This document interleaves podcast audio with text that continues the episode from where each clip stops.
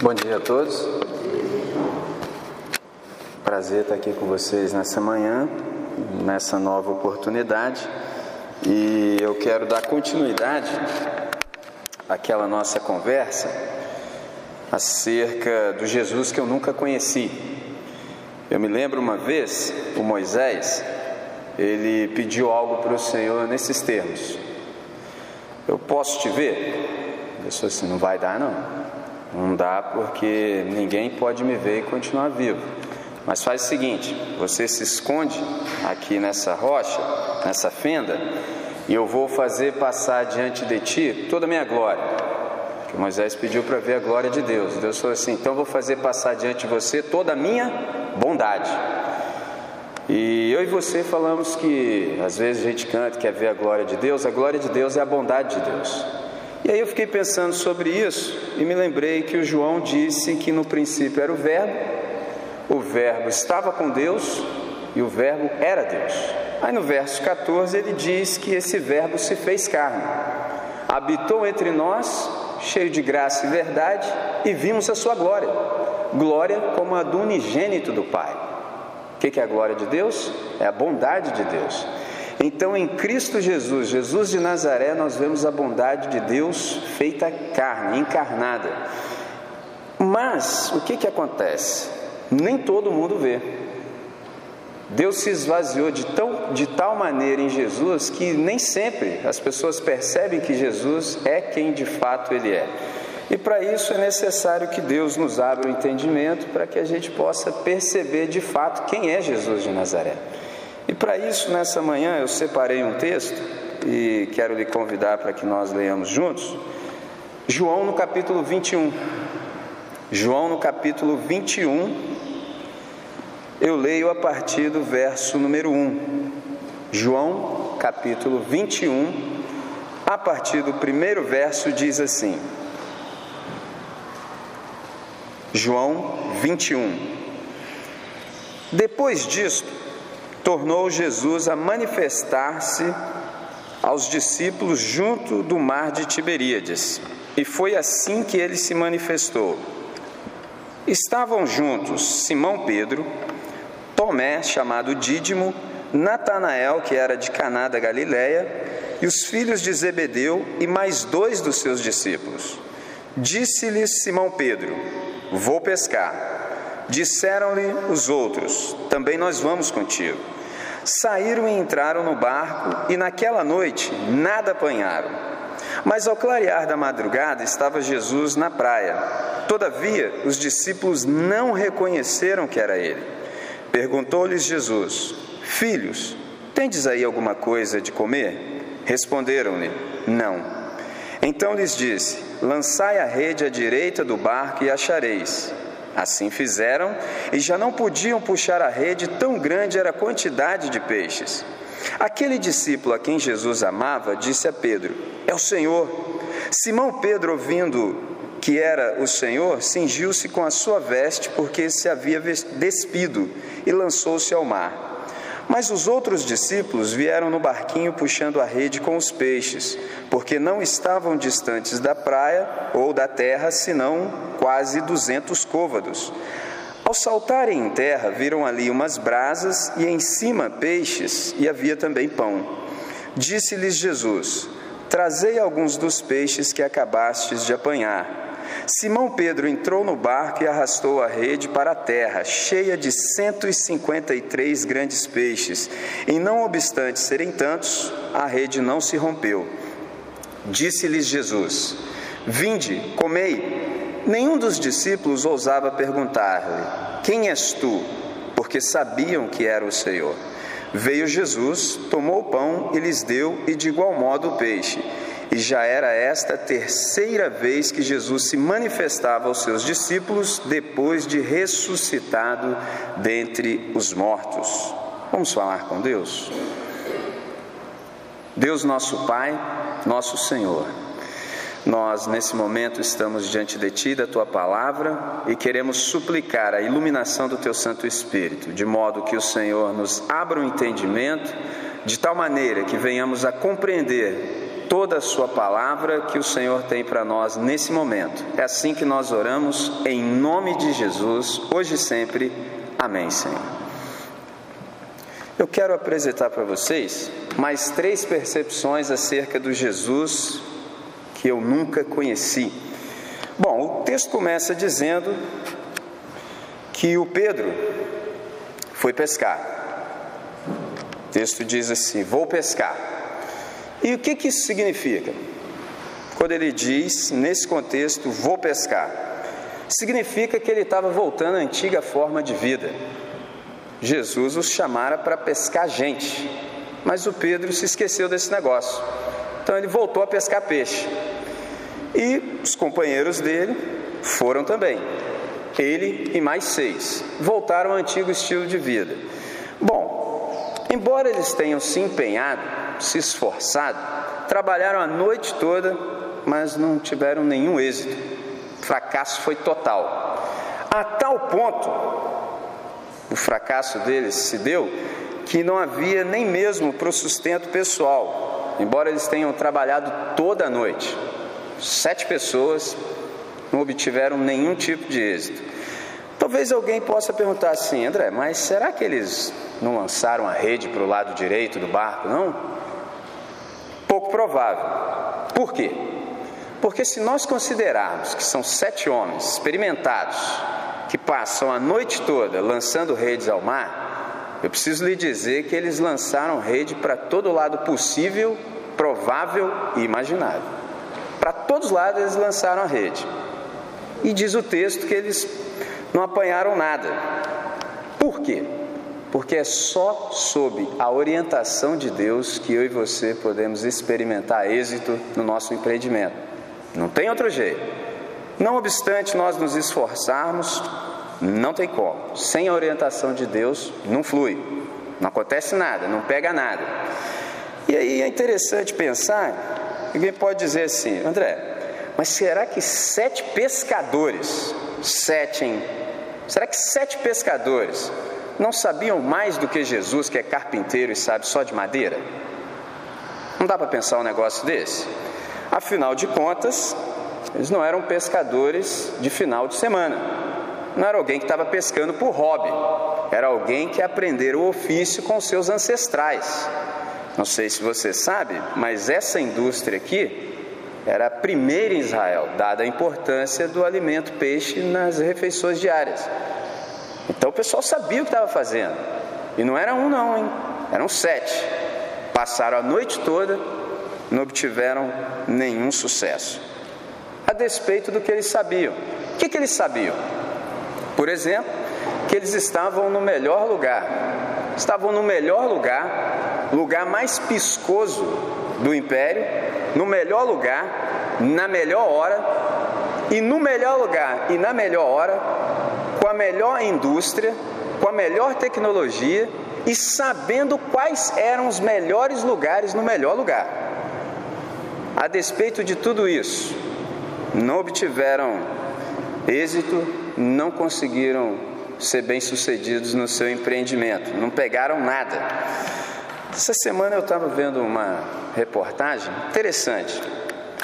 Pessoal pescando na Amazônia, pescando lá o maior peixe que há no rio Amazonas. Interessante como aqueles pescadores sabem das coisas.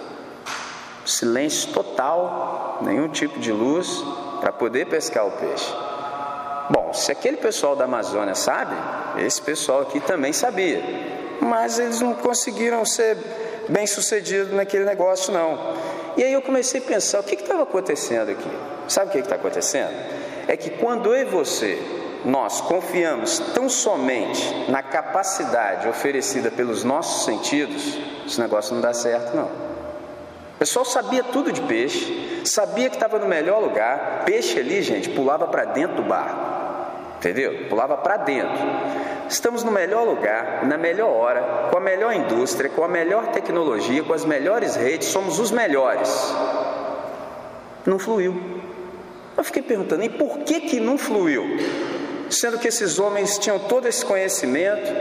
Por exemplo, eu convivi e conheci gente que olha para o tempo olhava para o tempo e te dizia: é tal hora, vai chover ou não vai chover. Falou, interessante esse negócio. Eu falei, o que está acontecendo aqui que o negócio não está fluindo como deveria? A resposta é essa aqui. Ó. Em Lucas, no capítulo 12, entre os versos 54 e 55, nós temos a resposta. Qual é a resposta para quem confia só nos sentidos para interpretar a realidade? Essa aqui, ó. Jesus disse assim às multidões: Quando vedes aparecer uma nuvem no poente, logo dizeis que vem chuva, e assim acontece. E quando vedes soprar o vento sul, dizeis que, que haverá calor, e assim acontece. Hipócritas, sabeis interpretar o aspecto da terra e do céu, entretanto, não sabeis discernir esta época? Esse é o problema. Se eu e você tão somente confiamos na capacidade que os nossos sentidos oferecem, é só tragédia, é só fracasso, não flui, não tem jeito. Por quê? Porque tudo é espiritual. Esse é que é o ponto.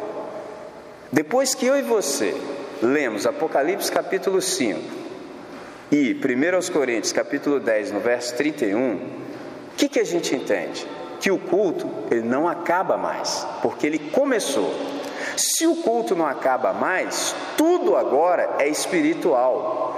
Quer eu coma, quer você coma, quer nós bebamos ou façamos qualquer outra coisa, nós devemos fazer tudo para a glória de Deus. Ora, fazer tudo para a glória de Deus só pode ser culto. Então não se restringe a um lugar e nem uma hora é todo o tempo, o tempo todo. Se eu e você lançamos mão tão somente dos nossos sentidos para interpretar a realidade, não vai fluir. Por quê? Ora, se esses homens não conseguiram perceber peixes que se podem ver com os olhos, como é que você vai perceber as realidades espirituais que não se enxergam com os olhos carnais e sim com olhos espirituais? Esse é que é o ponto. Não flui. Por isso que, não obstante todo o conhecimento, não fluiu nada, não pegaram nada. Você pensa, André, como é que resolve isso? Bom, primeira coisa, não confie nos seus sentidos. Não confie nos seus sentidos, não confie na sua capacidade para interpretar a realidade. Porque agora, para nós que seguimos após Jesus, tudo é espiritual. E tudo que é espiritual se discerne espiritualmente. Não é mais com os sentidos físicos. Não obstante tudo que eu e você saibamos. Não é assim. E é interessante que nesse processo eu e você podemos ser ajudados por Deus e não perceber. Você fala assim: como assim? O salmista do Salmo 127, no verso 2, ele disse isso, quando ele exclamou assim: Aos seus amados ele o dá enquanto dormem. Enquanto eu e você estávamos dormindo, diz o texto bíblico que Deus não dorme. Então Deus, na verdade, estava trabalhando. Lembra quando eu disse para vocês que Deus inverteu a lógica? Ele fez tarde e manhã? Geralmente nós acordamos pela manhã, passamos a tarde e então vem a noite. Deus é o contrário. Ele vem de trás para frente.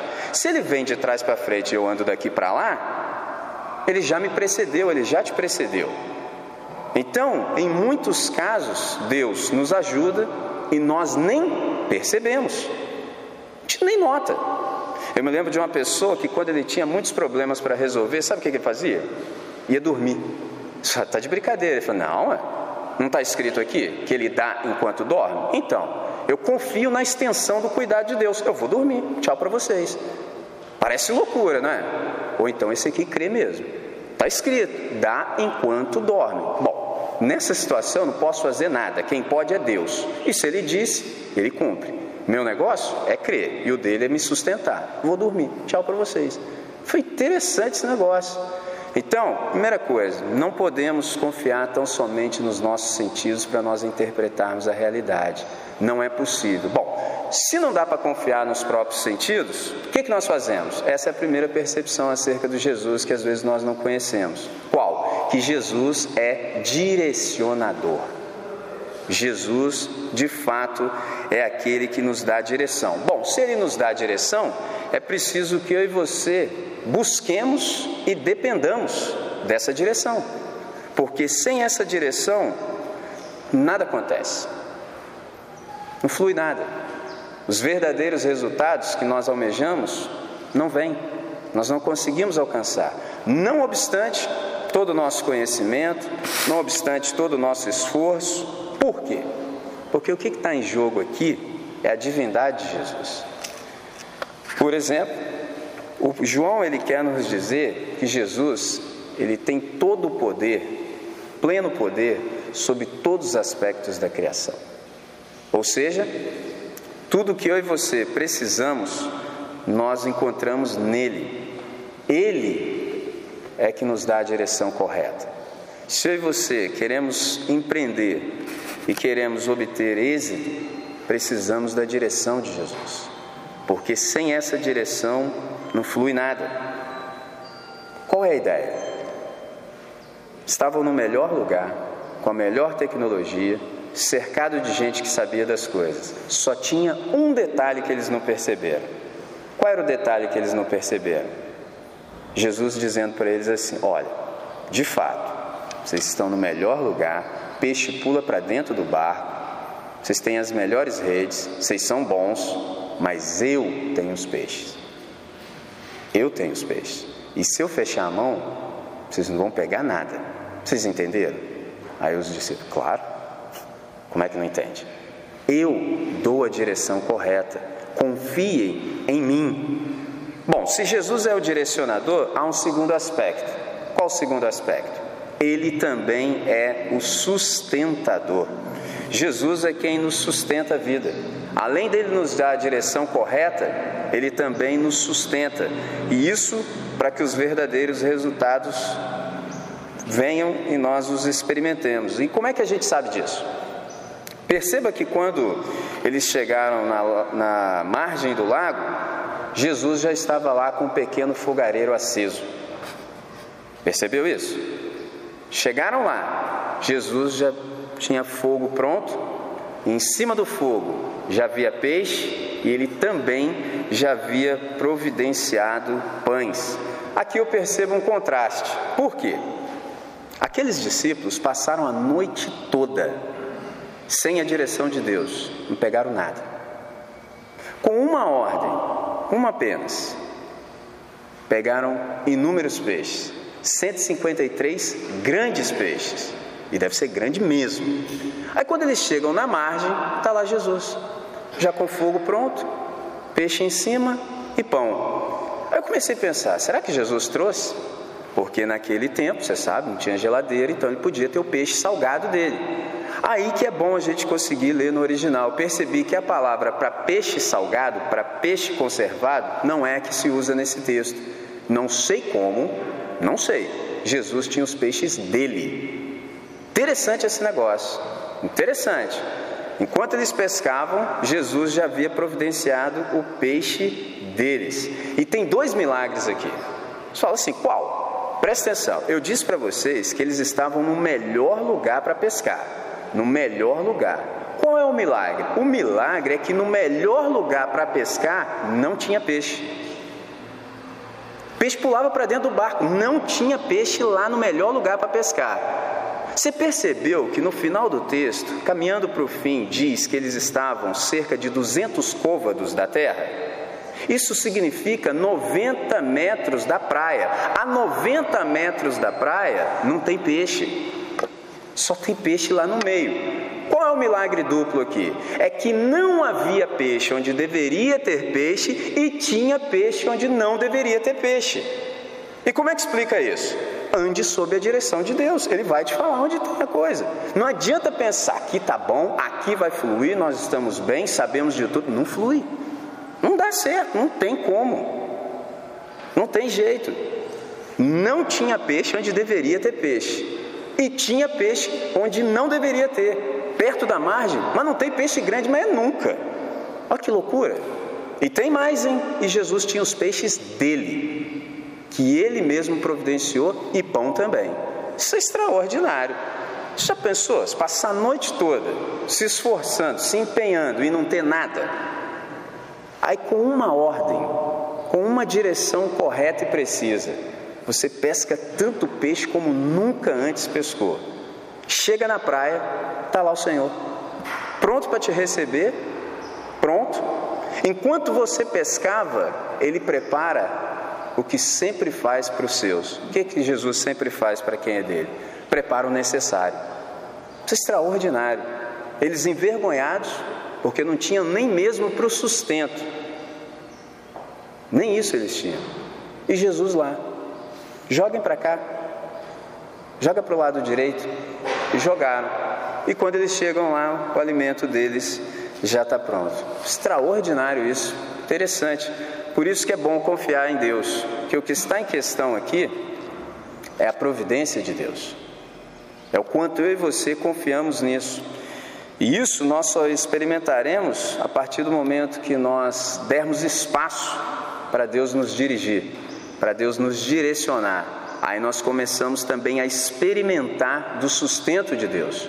Eu me lembro de um dos nossos irmãos do passado, chamado Oswald Smith, quando ele disse o seguinte: a obra de Deus, feita da maneira de Deus, conta com o sustento de Deus. Simples quanto parece.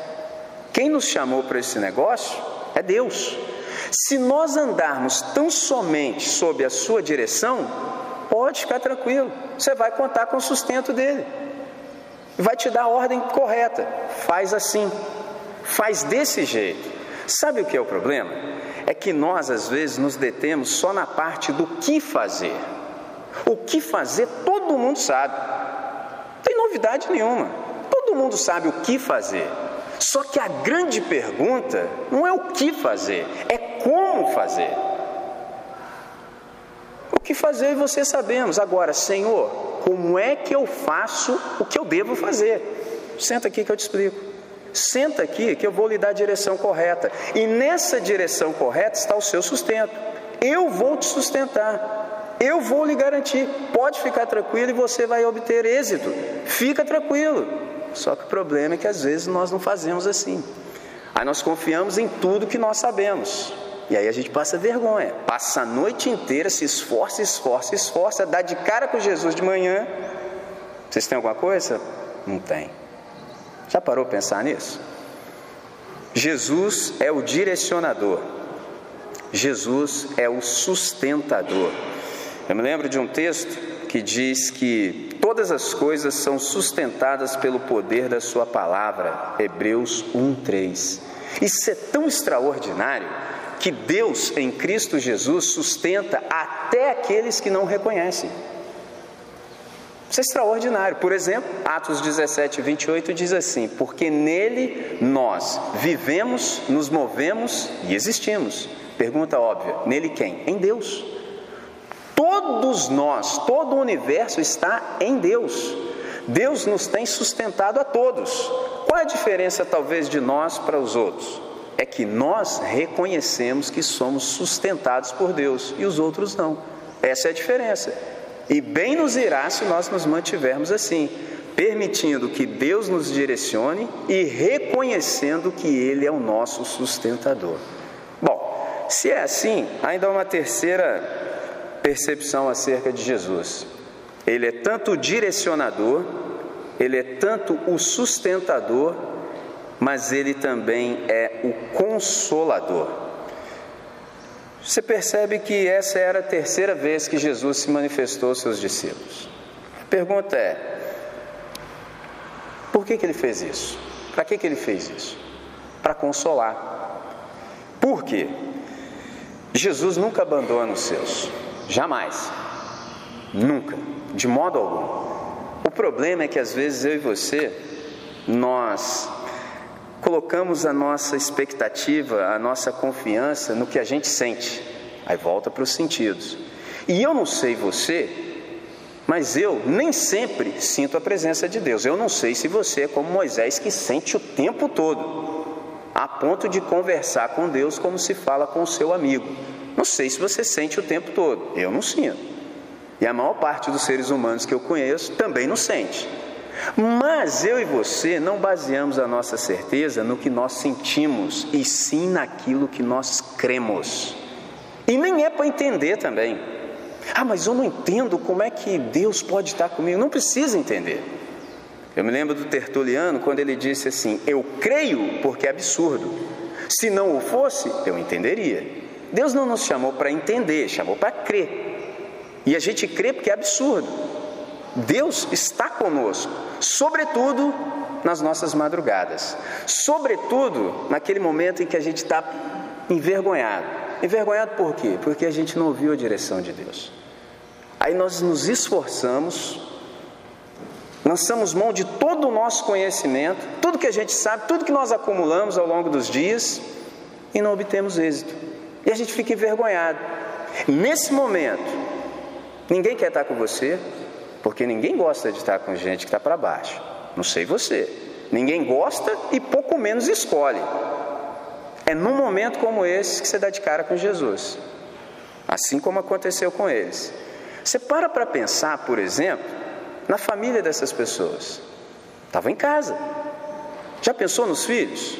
Olha, o papai saiu e vai voltar com peixe, nós vamos ter alimento. Nada. Nem para eles. Não teve nem café da manhã. Já parou para pensar nisso?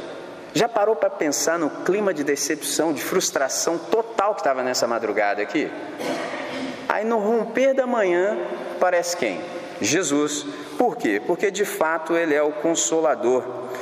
Poucos de nós gostariam de estar num momento desse, mas Jesus estava lá. Jesus estava com gente que não tinha nada para oferecer, nadinha. Tanto é que ele perguntou: Vocês têm alguma coisa? Vocês apanharam algo? Eles: Temos nada.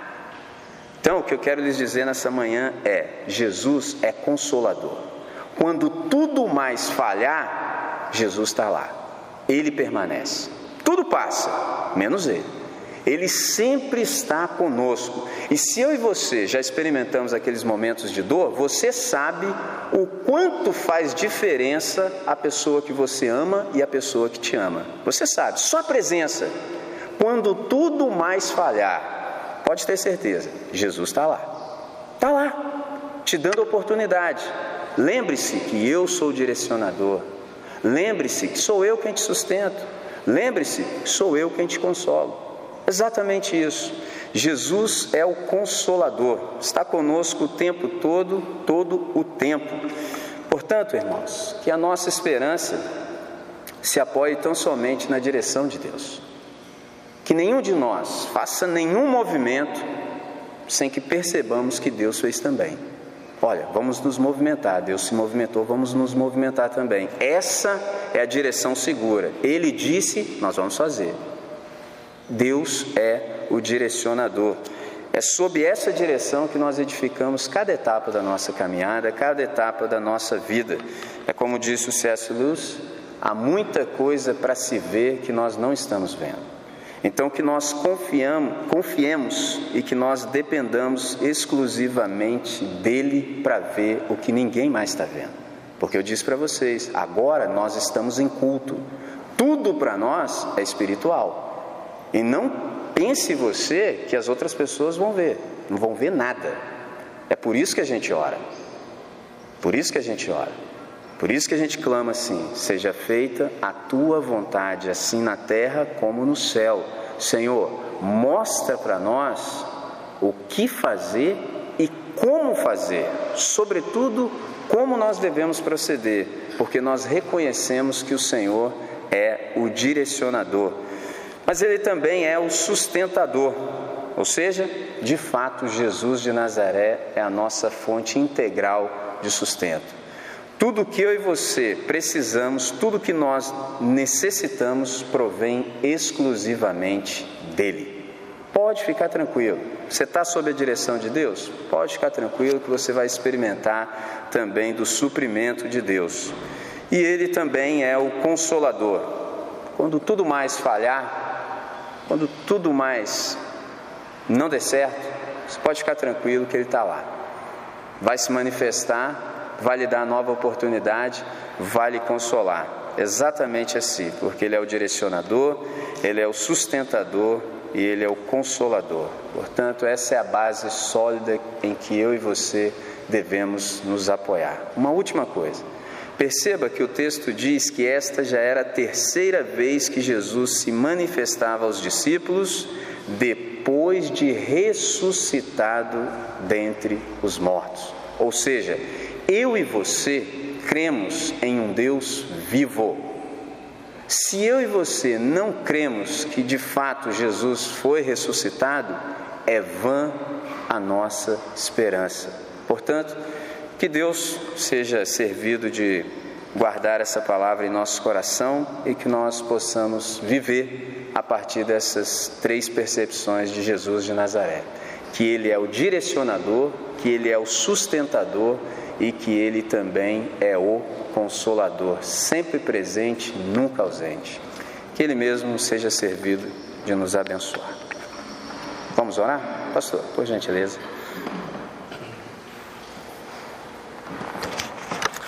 Vamos orar ao nosso Deus, irmãos. Senhor, muito obrigado porque o Senhor tem tratado com cada um de nós. Ao mesmo tempo, muito obrigado, Deus, porque através da tua palavra podemos ser encorajados pelo teu Espírito a avançarmos, ó Deus. Porque apesar de não estarmos necessariamente diante de um mar, apesar de não sermos literalmente pescadores, também temos, ó Deus, muitas vezes passado as madrugadas da nossa vida pescando, e quantas vezes o teu povo tem feito isso longe do Senhor. Mas te agradecemos porque nesta manhã tu nos, nos convida, Deus, a confiarmos sempre no Senhor, nunca nos deixando levar pelos convites mais diversos da vida, mas sempre confiados em Ti.